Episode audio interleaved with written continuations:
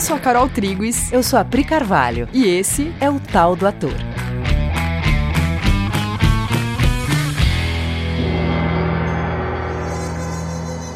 E aí, galera? Tudo bom, gente? A gente vai fazer mais um episódio sobre Stanislavski. Porque ele fala de um tema muito legal, que é comunhão, e que não é tão simples de entender do que, que ele está falando. Sim. E aí a gente ficou com vontade de trazer o próprio capítulo que ele fala sobre isso, né, do livro A Preparação do Ator, que é o que é o livro que a gente tem usado para falar sobre os conceitos dele. E a gente ficou com vontade de falar desse capítulo Comunhão. A gente está falando muito dos conceitos básicos, né? Esses três livros, na verdade, são um livro só, eles foram editados no Brasil e lançados em, em três volumes, mas é, é, seria a primeira parte, que é o fundamento mesmo. Ele começa a olhar para todos os aspectos que ele vai ter que treinar toda a vida.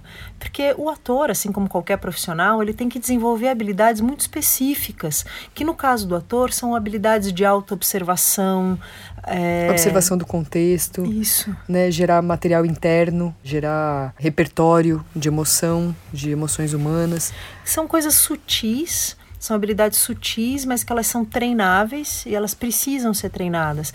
Porque no, âmbito da relação consigo mesmo, da relação com as próprias emoções, do teu, da tua capacidade de observação, o ator tem que desenvolver um nível muito além do que é de uma pessoa não ator. Sim. É cada profissão com as suas habilidades, é, né? É. E o ator ele vai trabalhar com, com sensações humanas, então ele tem que estar tá muito enfiando a mão nisso para saber do que se trata. É. E a gente acha muito legal trazer esses aspectos porque parece que a pessoa nasce com coisas inatas e uma habilidade inata, uma coisa que você é agraciado por Deus com um talento específico. E é tão mais simples do que isso. Você pode ter uma vocação no sentido de gostar de se comunicar, gostar de estar, tá, de falar para pessoas, mas assim como você criança, você pode gostar de Fazer é, bolo. Fazer bolo.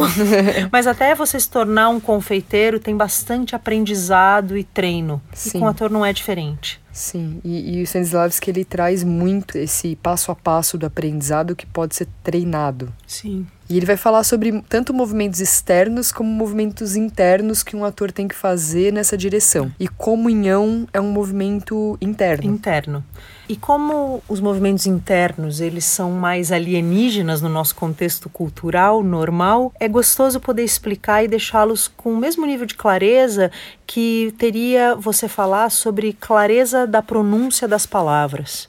Uhum. Então vamos deixar no mesmo, no mesmo grau de clareza. Uhum, trazer para um lugar muito palpável, né? Quando, nesse livro A Preparação do Ator, ele vai falar muito desse treino de habilidades, e lá pelas tantas, a gente já está aí na metade do livro, quando ele fala em comunhão, ele vai falar sobre coisas que são invisíveis aos olhos, mas que vão começar a determinar quando um espetáculo ele é totalmente tecnicamente perfeito, e tá tudo certo, o figurino tá certo, a compreensão do texto tá correta, o cenário tá certo, os atores sabem falar direitinho, mas sabe quando nada acontece no espetáculo? Sabe ou... essa, essa experiência? Vocês já devem ter vivido isso com peça ou filme, com música, qualquer manifestação artística, de você entrar para uma experiência teatral, cinema, o que seja, e você sair transformado, de falar, nossa, é, aconteceram coisas dentro de mim depois que eu assisti esse Mas filme. Mas mesmo na hora, quando você está vendo, parece que está acontecendo. Você olha uma peça, você está assistindo uma peça e tem um acontecimento, coisas estão acontecendo. Uhum, vivas. É. Na sua, na sua frente tem algo acontecendo. E também você já deve ter experimentado o contrário, que é uma coisa tecnicamente bem executada,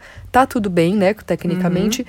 só que você sente que você não está sendo mexido em lugar nenhum, que você está assistindo um belo figurino, você está assistindo uma bela maquiagem, você está assistindo uma boa interpretação, né? Tá tudo ok, mas não está acontecendo nada dentro de você. Você não está engajado emocionalmente, aquilo uhum. não não te tomou. Tanto que você está tendo tempo de ficar prestando atenção no figurino e na luz, coisa que se tivesse acontecendo alguma coisa contundente no palco, você não estaria vendo, você não estaria prestando atenção. Você não chamaria de figurino, né? É. Você não chamaria nem de figurino, você estaria vendo a roupa daquela pessoa. É, e né? você estaria muito interessado, na, envolvido com a pessoa para ter tempo de prestar atenção em figurino, né? Uhum, Enfim, é disso que a gente vai falar, de um dos aspectos que determina se tem um acontecimento vivo em cena ou não. E o Stanislavski vai falar disso como como comunhão. Sim, então a gente, a gente optou por ler trechos desse, desse capítulo que ele vai falar de comunhão, e aí a gente vai fazendo a leitura e conversando sobre cada, cada um desses trechos. Antes de você ler o primeiro trecho,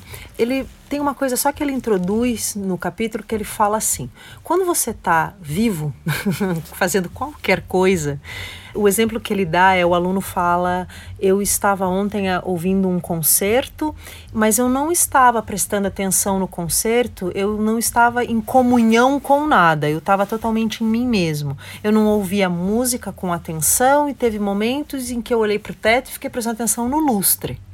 E aí o professor, né? Né, o, livro, como a Carol já explicou em episódios antigos, ele é uma aula, então tem um professor e vários alunos, e cada aluno representa um tipo de ator. Então o professor ele responde para o aluno dizendo: "Mas você não tem como não estar em comunhão com as coisas que estão à volta de você. Quando você disse que você não estava prestando atenção em nada, porque você levantou os olhos para o lustre e observou o lustre, naquele momento você entrou em comunhão com o lustre. Você estava prestando atenção no material de que ele era feito, nas formas que ele tinha, que inclusive são comportamentos muito típicos de ator. Atores se interessam por essas coisas. Então, a primeira coisa que ele vai dizer, o Stanislavski, é que você está sempre em comunhão com alguma coisa. Com alguma coisa. Seu foco de atenção ele está voltado para algum lugar. Né? Se você colocou uma música para ouvir e não prestou atenção nessa música, o seu foco estava em outro lugar. Né? Não é que você não estava em comunhão com nada, com alguma coisa você estava. Então eu vou ler o trechinho. Duvido que tenha tempo de absorver ou dar sequer uma partícula de você mesmo a tudo que lampeja ao seu redor. Entretanto, sem absorver dos outros ou dar de você aos outros, não pode haver intercâmbio no palco. Dar ou receber alguma coisa de um objeto, mesmo fugazmente, é um momento de intercâmbio espiritual. Então, tudo isso que a Pri estava falando é exatamente o que ele está falando nesse trecho, né? Que é em algum lugar você colocou o seu foco de atenção, né? Você está sempre entregando o seu foco de atenção a algo. E aqui ele usa a palavra objeto, ele vai usar a palavra objeto para qualquer coisa, né? Tanto para o seu parceiro de cena, quanto para objetos, ou para situações imaginárias que você vai ficar lidando como ator, né? Está numa cena, está lidando com situações imaginárias. Tudo isso ele vai dar o nome de objeto durante o livro. Então ele diz que todas as vezes que você coloca o seu foco de atenção em qualquer um desses objetos, ali existe um intercâmbio espiritual. Que bonito isso, né? e repara que é isso mesmo, né? Todas as vezes que você coloca o seu foco de atenção em uma direção, você começa uma troca com aquilo. Eu tô olhando agora para uma bateria. eu fiquei testando para ver se era assim fiquei olhando para a bateria e eu fiquei admirando que a beleza e a precisão das pecinhas. Eu acho que é assim mesmo, né? Existe uma alguma coisa acontece no momento que eu boto foco naquilo para receber daquilo. Aquilo não está inerte, aquilo tem impregnado em si muitas informações, inclusive o cuidado e a dedicação de quem manufaturou essas pecinhas tão bonitas. Alguém montou essa bateria, alguém produziu, alguém já esteve sentado nela. Alguém trouxe ela para cá. Sim. Gente, eu tô emocionada porque eu tô olhando uma bateria. Por isso que eu amo trabalhar com essa pessoa, gente. Mas é, ela tá cheia de informações. Se você ficar observando qualquer coisa ao seu redor, qualquer objeto, qualquer pessoa, tem muita informação ali.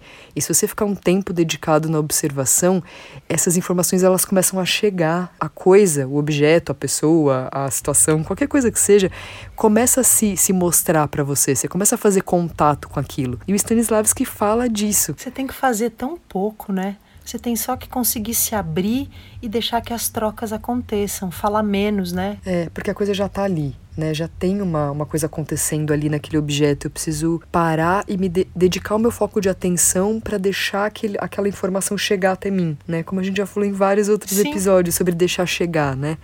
Sim. Mas ele vai falar literalmente isso. Aí depois de falar disso, da comunhão com as coisas, ele vai falar que o primeiro passo é você estar tá em comunhão consigo mesmo. E ele vai dar um exemplo que é a coisa mais bonitinha, principalmente se você lembra que ele está escrevendo isso na Rússia de 1880 e que é outro cenário mundial.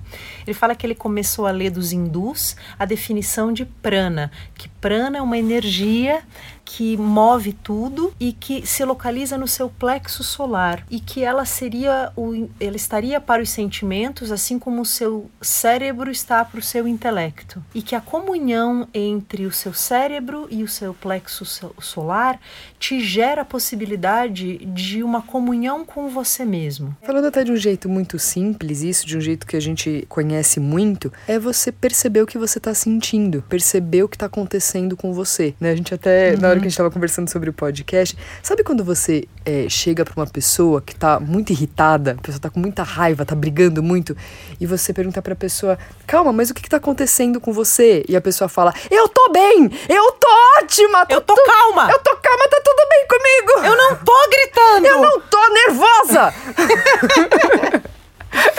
Aí, aí você percebe que a pessoa ela só não está em contato com o que está acontecendo com ela, porque tem uma coisa acontecendo ali, ela está sentindo algumas coisas, só que ela não está se percebendo, ela não está percebendo a ela mesma e as suas emoções. Ela não está em comunhão consigo. Exato. Ela está alheia dos processos internos dela própria.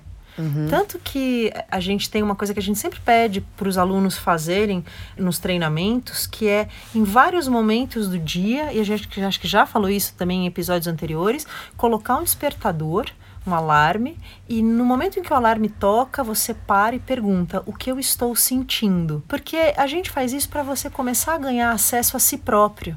Uhum. Uma autopercepção, sabe? Entender o que, que eu tô sentindo e que, e que é diferente do que eu tô pensando, né? Às vezes é, a minha cabeça tá pensando em algumas coisas, né? Eu tô com assuntos na cabeça e aí quando eu paro para falar do que eu tô sentindo, eu tenho a tendência de ir lá e falar sobre esses pensamentos que estão na minha mente. Tem um exemplo bom disso, que é quando você começa em dis discursos de coragem, do tipo, não, vai ficar tudo bem, eu vou lá e vai dar certo e não tem problema nenhum, eu vou lá pedir um emprego e vou ter essa conversa e vai ficar tudo ótimo e eu vou falar das minhas habilidades. Normalmente, nesse momento, você olhar para o que você está sentindo, você está sentindo medo. Uhum. E é bem, inclusive é por isso o seu discurso de coragem. A sensação não é coragem, não é vontade de ter coragem, é medo. Uhum. E o ator ele tem que estar tá de posse dessa disso que ele chamou de comunhão consigo mesmo, né? Essa autopercepção do o que está acontecendo comigo antes de eu ir lá adentrar uma outra mentalidade, eu preciso ter, ter conexão com o que está acontecendo comigo, em cena, né, sobretudo. Porque se eu tiver, por exemplo, nervoso, eu estou em cena, mas eu estou nervoso, isso tem uma interferência na, na sensação de um personagem. Né, vai ficar, o personagem vai ficar um misto do meu nervoso com o que ele vai ter que sentir em cena. Né? Então você tem que ter autopercepção para saber onde você está. Isso vão ter vários níveis, né? A tua autopercepção ela vai descer para níveis cada vez mais sutis. Então, a gente vai ler mais um trechinho aqui do livro, que é: Acreditam alguns que os nossos movimentos externos, visíveis, são uma manifestação de atividade e que os atos interiores, invisíveis da comunhão espiritual não o são. Essa ideia errada torna-se ainda mais lamentável porque toda manifestação de atividade interior é importante e valiosa. Aprendam, portanto, a prezar a comunhão interior, porque é uma das mais importantes fontes de ação. Isso é sensacional, né? No exemplo da bateria aqui, quando eu fiquei olhando, a bateria me gerou coisas e isso me impele a agir. E isso também, quando a Carol me assiste, ficando emocionada, que é um movimento totalmente interior, ela também sente coisas a partir disso. Ela não deixou de ver o que estava acontecendo, ela percebe. Movimentos interiores são tão ação quanto ações exteriores, né? Uhum. Aliás, ações exteriores são sempre consequências das interiores, né? Sim. Isso que dá profundidade ao, ao trabalho do ator, né? Sim. É ter conexão com isso. E a gente sabe que isso é amplamente falado. Isso não é uma novidade, mas isso é mais falado sobre do que efetivamente praticado. Praticar a comunhão consigo próprio é um trabalho para a vida inteira. E aí depois ele vai falar sobre, depois que ele falar sobre comunhão consigo mesmo, ele vai falar sobre comunhão com plateia, né? Que ele vai dizer que assim, o ator, ele pode estar tá no palco com seus pensamentos em coisas que estão para lá dos das paredes, das do, paredes teatro. Do teatro. Só que isso vai gerar no ator um olhar vazio parte dele vai estar ocupada por assuntos que não dizem respeito ao momento presente ali da peça. E que o ator, quando ele é inclusive hábil tecnicamente, ele faz coisas e fala coisas, né, fala o texto e se mexe com um alto grau de habilidade, mas o olhar vago, ele não vai ser preenchido por ações físicas. Sim, ele denuncia onde está a mente do ator. É, exato. Né? O olhar vago vai denunciar que a sua mente não está ali presente. Então eu vou ler mais um trechinho quando ele fala sobre, sobre essa comunhão com plateia. Quando o espectador presencia uma dessas trocas emocionais e intelectuais, é como se testemunhasse uma conversa, participe em silêncio da troca de sentimentos e se deixe emocionar com as experiências dos dois mas só enquanto esse intercâmbio prossegue entre os atores é que os espectadores no teatro podem compreender e indiretamente participar do que se passa em cena. Ah, é porque ele vai falar de primeiro haver uma comunhão entre dois atores para que a plateia possa presenciar. E você foi lendo e eu fiquei pensando que entre nós duas isso é o que a gente tem de mais potente a oferecer para as pessoas, que é onde nós gastamos grande parte do nosso treinamento, que é estabelecer uma comunhão entre nós. Sim. E eu percebo que quando as pessoas falam que gostam de ouvir a gente conversar ou a gente falar, elas estão falando disso. Elas gostam de assistir a comunhão, né? É. Sim. Mas isso, e a gente treinou muito isso. Uhum. É um ato de coragem, né? Você autorizar a comunhão com alguém, dentro de cena ou fora de cena, agora falando, né, já que você Sim. falou da nossa relação, é um ato de muita coragem, porque estabelecer comunhão é o mesmo que fazer aquela dedicação que a gente falou no começo, que é você tem que baixar o seu volume de pensamentos e deixar o que vem do outro chegar até você. É o mesmo movimento. E é um movimento de abrir mão do controle, muito, porque quando eu estou em comunhão com você, eu tenho uma coisa que eu começo a falar e que muitas vezes eu não termino, porque você começa a falar outra coisa e aí a coisa vai para outro lugar. E aí eu ab abandono aquilo que eu comecei dizendo, mas no final nós chegamos no lugar em que combinamos. Sim. Isso acontece muito na nossa relação, né? A gente tá dando aula juntas, uma começa a falar uma coisa, a outra pega daquele gancho e começa a caminhar com aquilo. Só que quando a gente vê, evoluiu para um lugar que sozinha nenhuma iria. É. Aí eu lembrei também de uma coisa que a gente comentou, que é um acontecimento entre. Você falou de um ato de coragem, né? Uhum que eu demorei muito para questionar de verdade a minha comunhão com um outro ator em cena. Porque você lê isso e você fala, não, eu tô reagindo ao que ele tá dizendo. Só que chegou um dia que eu falei, pera, mas eu, eu tô fazendo isso em que nível de profundidade? Será que tem melhor? E eu comecei a perceber que o ator me fala e eu uso aquele estímulo, mas para cair dentro de mim e eu mexer nele, para ele gerar a sensação que eu já tinha decidido que era a sensação adequada para esse momento. Porque eu não quero arriscar em cena que eu possa que seja sentir, mexida. É, que eu possa sentir uma coisa que não foi aquilo que eu previamente estabeleci ou ensaiei. Uhum. E isso vai fazer com que eu não esteja em comunhão real com outro não, ator. É, isso é defesa, isso né? Isso é defesa. Eu vou me é defender, porque vai que acontece uma coisa em mim agora que não é o que eu ensaiei, não é o que eu programei. Vai que eu perco meu controle daí. Uhum. né? E eu sou sofro aqui um arrobo de uma emoção que não era aquela combinada. Só que é, é louco porque isso é o que a gente mais quer. Sim, é o que deixa o teatro vivo.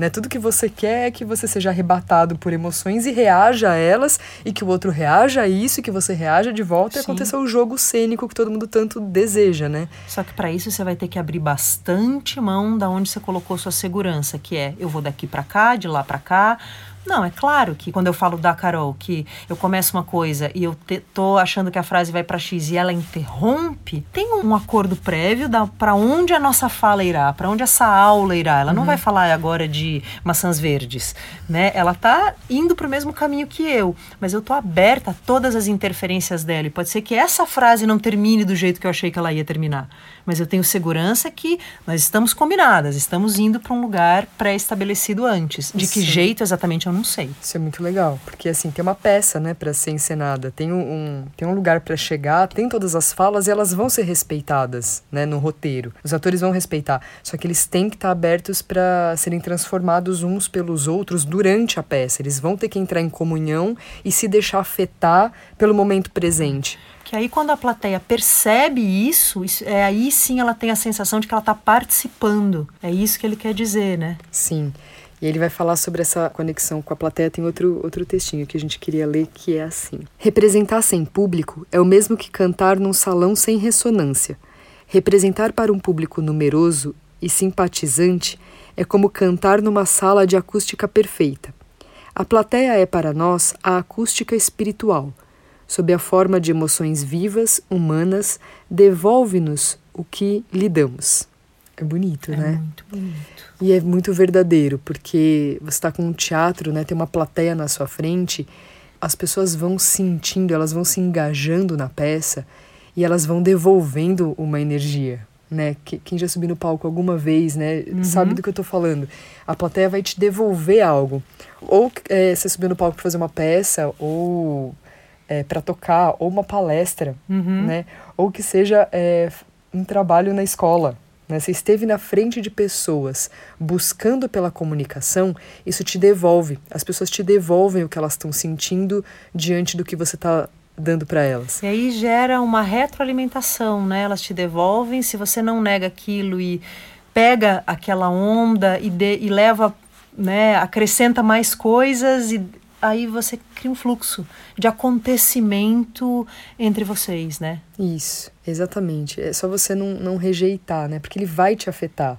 Aí você se deixa afetar e devolve. E as pessoas vão se afetar e devolvem. É quase físico, né? É físico, é né? físico. né? e aí ele vai falar sobre comunhão com parceiro de cena, né? Vai falar sobre a comunhão entre atores. Eu vou ler um trechinho. Basta que duas pessoas entrem em contato próximo para que logo ocorra um intercâmbio natural, recíproco. Eu tento emitir para vocês meus pensamentos e vocês se esforçam por absorver algo da minha ciência e experiência. Mesmo você calado, havia entre nós um encontro de sentimentos. Isso o professor falando, né? Que mesmo com o aluno em silêncio, ele está dando uma explicação e os alunos estão em silêncio na sala. Mas ele está vendo que, que, que, essa explicação que ele está dando tem um efeito sobre esses alunos e esses alunos, mesmo calados, eles estão devolvendo se eles estão entendendo, se eles não estão entendendo, se eles estão rejeitando a informação, se eles estão adorando aquela informação. O professor olha para a sala e vê a reação das pessoas, está ali expresso. Isso é troca. É uma grande rede de, inter, de comunhão, né? Eu comigo mesmo, eu com meu parceiro e eu com a plateia, onde trocas sutis são geradas e nos alimentam, né? É quando você sai preenchido do teatro.